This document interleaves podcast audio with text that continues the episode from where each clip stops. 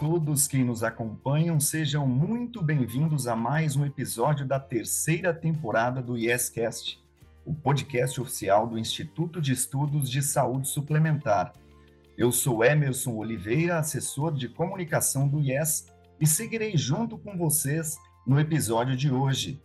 Lembrando que esta temporada do YesCast reúne conteúdos conceituais, explicações didáticas e informações sobre a saúde suplementar a partir de dados do setor e de pesquisas e estudos produzidos pelo IES. Nosso objetivo aqui é de instruir os ouvintes sobre temas ligados a este dinâmico setor. E neste episódio, vamos falar de um tema muito importante. Quais leis e normas regem a saúde suplementar no Brasil? Assunto que sempre gera muita dúvida quando se trata das operadoras e dos beneficiários de planos de saúde. Antes de iniciar, peço que você deixe o seu like, caso esteja acompanhando o YesCast pelo YouTube, e ative as notificações e nos siga na sua plataforma de áudio preferida. É sempre bom ressaltar que, além da playlist do YesCast no nosso canal, você encontra uma grande variedade de conteúdos sobre saúde suplementar como, por exemplo, os webinars Yes, que envolvem temas diversificados e importantes relacionados ao setor. Além disso, é possível conhecer mais sobre o Prêmio Yes, que, para quem não sabe, é a mais importante premiação acadêmica da saúde suplementar.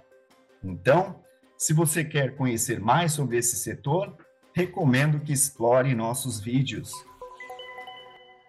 Bom, Seguimos direto com o tema de hoje, então. Conforme disse anteriormente, vamos entender e explicar tudo sobre leis e normas que regem a saúde suplementar no Brasil. Tivemos, inclusive, mudanças recentes com termos muito discutidos e noticiados e que estão diretamente relacionados com a legislação do setor.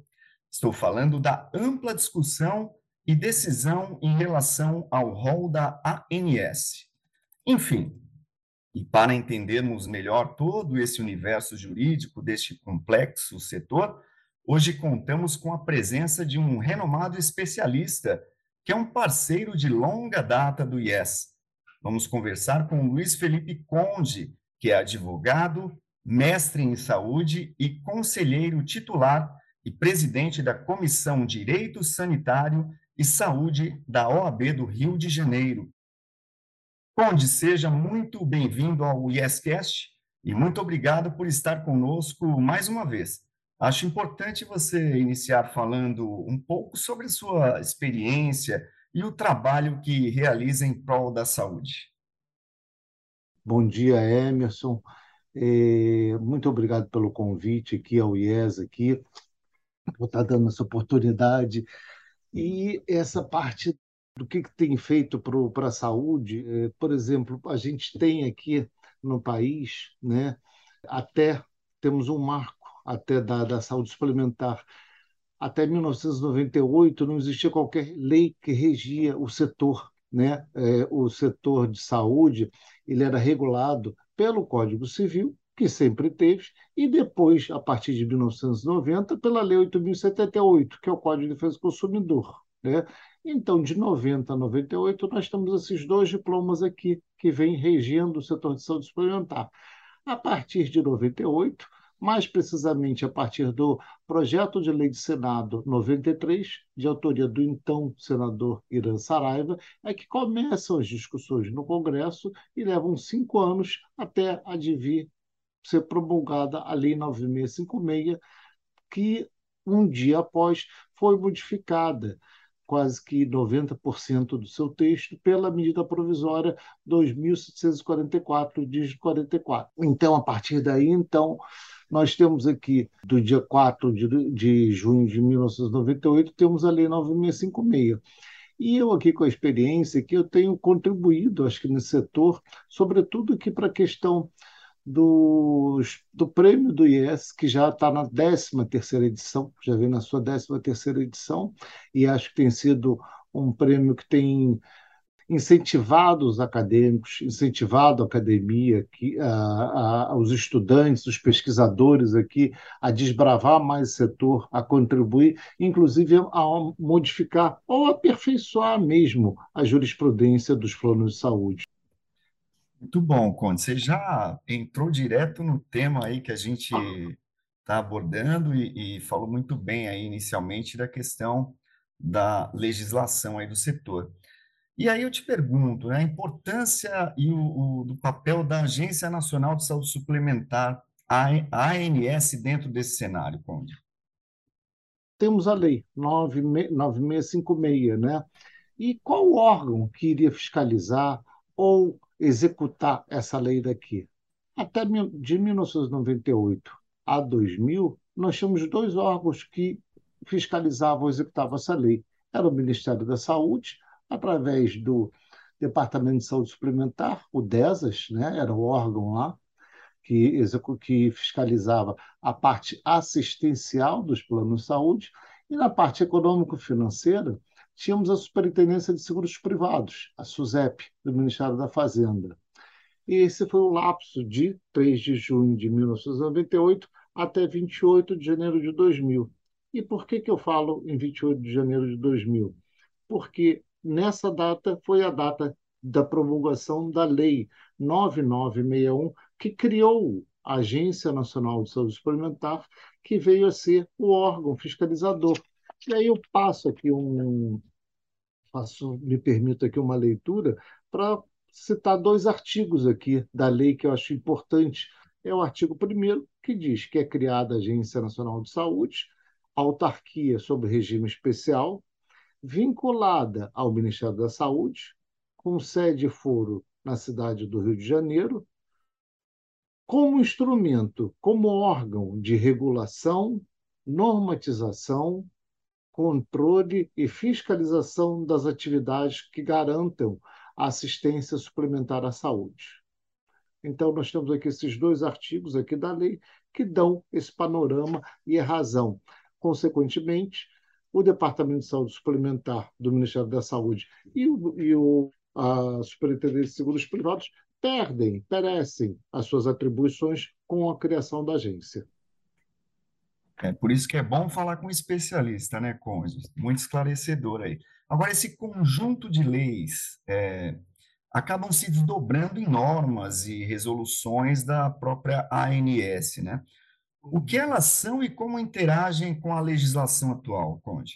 A agência, né, quando foi criada em 2000, e olha que a gente temos hoje aqui 22 anos, estamos em novembro de 2022, né?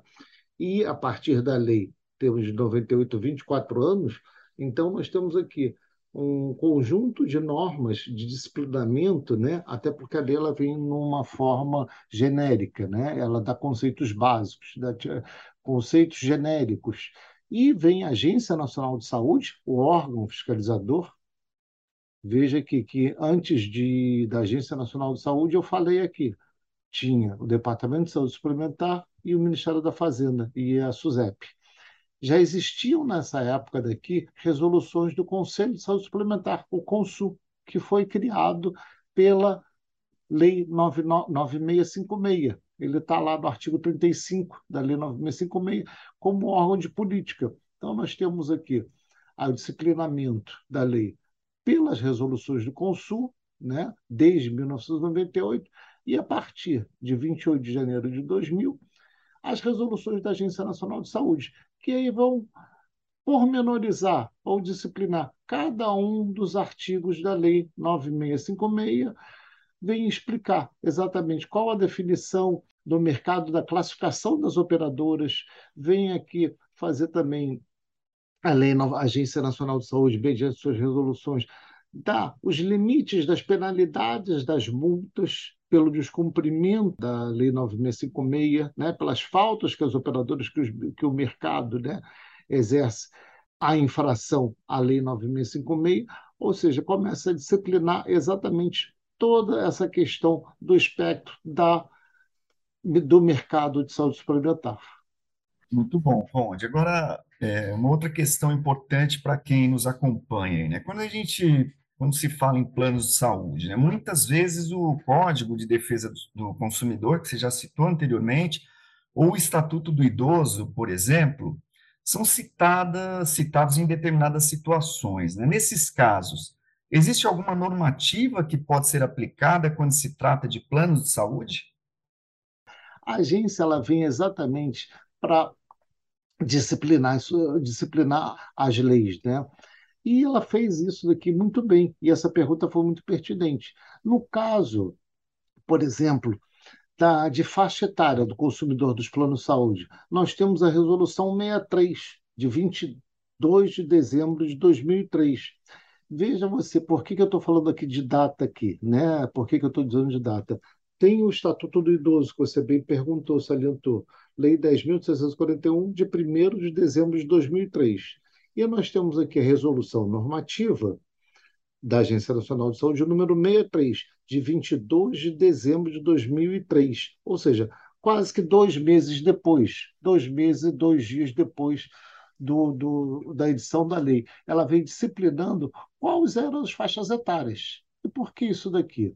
Porque até então o mercado ele agia de uma forma é, muito aberta. Não existia uma disciplina. Antes de 98, eu tinha, haviam planos que tinham quatro faixas etárias, oito faixas etárias, sete faixas etárias. Depois veio uma resolução do Consul, do Conselho de Saúde Suplementar, disciplinando as faixas etárias, disciplinou em sete faixas etárias, né? e que ela foi revogada pela Resolução Normativa 63, obedecendo ao Estatuto do Idoso, dizendo que é o seguinte, são 10 faixas etárias, e as 10 faixas etárias que terminam aos 60 anos, exatamente por aquela questão do idoso. Conde, recentemente muito se falou aí sobre a questão do rol taxativo e também sobre o rol exemplificativo. Passaram por discussão e mudanças no Congresso Nacional. Você poderia explicar um pouco aos ouvintes que nos acompanham qual a diferença entre os dois, em linhas gerais, né, e o que foi alterado na legislação? O rol, como eu comecei aqui a dizer, né, é, ele desde 1998 ele havia um entendimento pela Agência Nacional de Saúde que ele seria taxativo, né, que a própria Lei 9.056 remeteu à Agência Nacional de Saúde que é, disciplinasse o rol, que dissesse qual era o rol, para quê? Para que os, as operadoras de plano de saúde pudessem calcular o preço das mensalidades. Né? Então, elas teriam uma, fariam precificação do que, que seria fornecido aos consumidores e, em contrapartida, teriam que disponibilizar os tratamentos. Esse era o entendimento.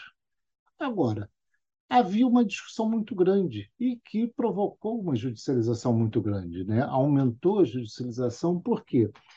Porque havia uma atualização do rol bianual, de dois em dois anos. Isso daqui começou a haver uma demora muito grande nos consumidores de quererem, até porque a ciência ela evolui de uma forma muito dinâmica, né? A forma da evolução da, da ciência é uma, um dinamismo é inacreditável.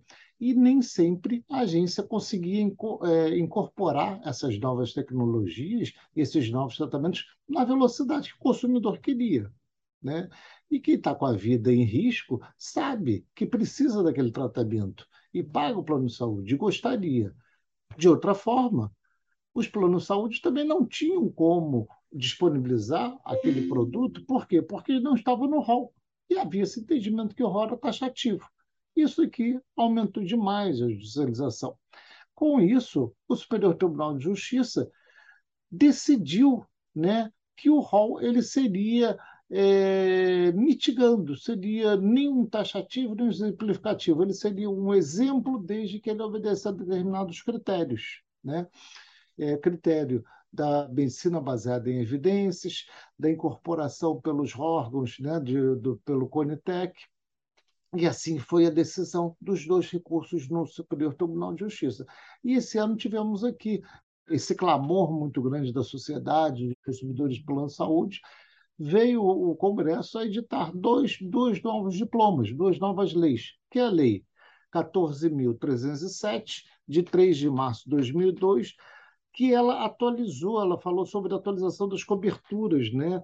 do novo tempo, né? da, da nova é, da nova regra de atualização dessa, desse rol de coberturas.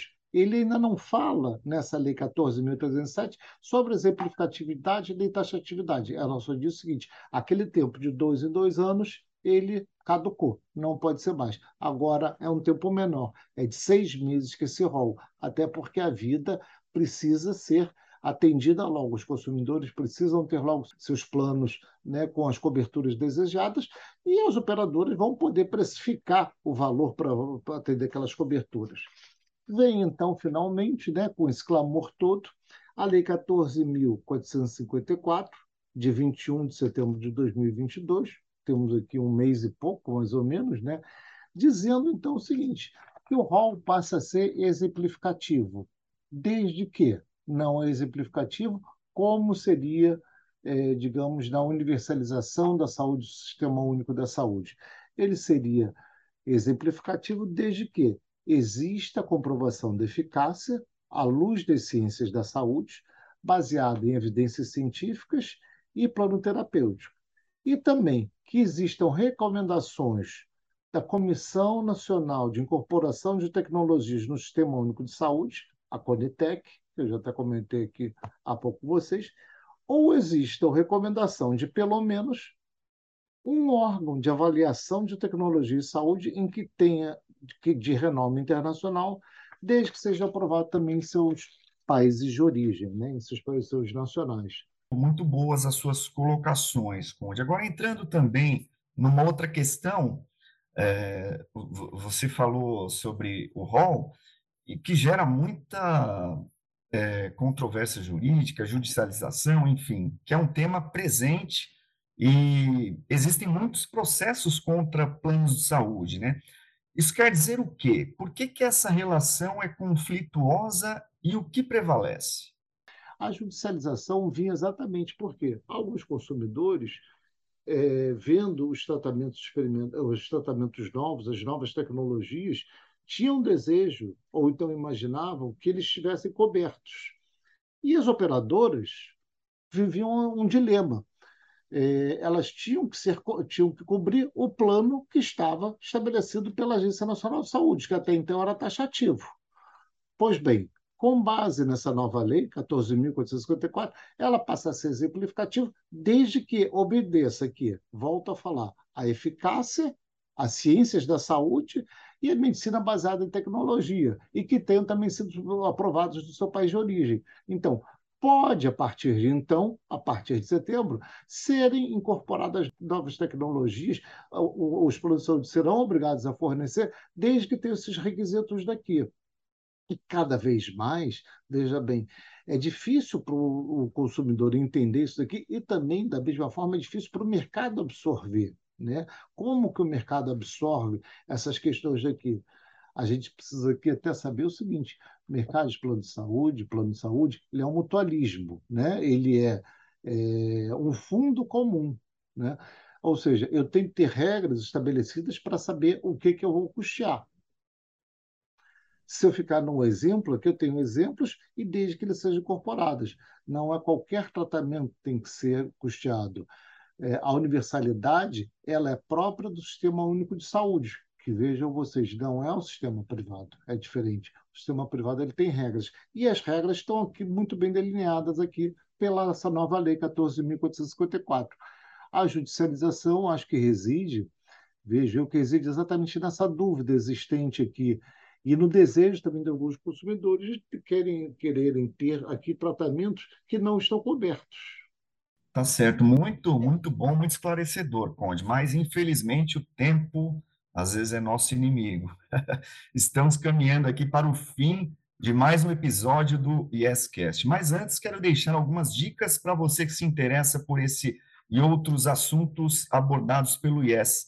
Temos, por exemplo, uma série de cursos gratuitos, onde até falou no começo, oferecidos em parceria com a Escola de Negócios Seguros, a ENS, todos relacionados ao setor da saúde suplementar. Basta acessar o site ens.edu.br para se inscrever gratuitamente. Além disso, temos livros, é, um sobre judicialização e outro que aborda os 20 anos de transformações e desafios em um setor de evolução contínua. Entre no site do IES, iess.org.br e baixe gratuitamente. Lembro aqui também que o IES disponibiliza o portal Juris Health, o maior banco de jurisprudência de saúde suplementar do país. A plataforma conta com cartilhas, estudos, notícias, artigos, compêndio de decisões e outros conteúdos que podem contribuir com a tomada de decisão. Acesse jurishealth.com.br e fique por dentro dos temas centrais sobre judicialização no setor da saúde suplementar. Obrigado, Conde, um bate-papo muito esclarecedor. Agradeço demais a sua participação. Muito obrigado de novo. Muito obrigado pela participação, Emerson. Bom, encerramos aqui mais um episódio do YesCast, o podcast oficial do Instituto de Estudos de Saúde Suplementar. Nos próximos episódios, vamos continuar falando sobre temas relacionados à saúde suplementar no Brasil. Lembro que nesta temporada reunimos conteúdos conceituais, explicações didáticas e informações sobre a saúde suplementar a partir de dados do setor e de pesquisas e estudos produzidos pelo IES.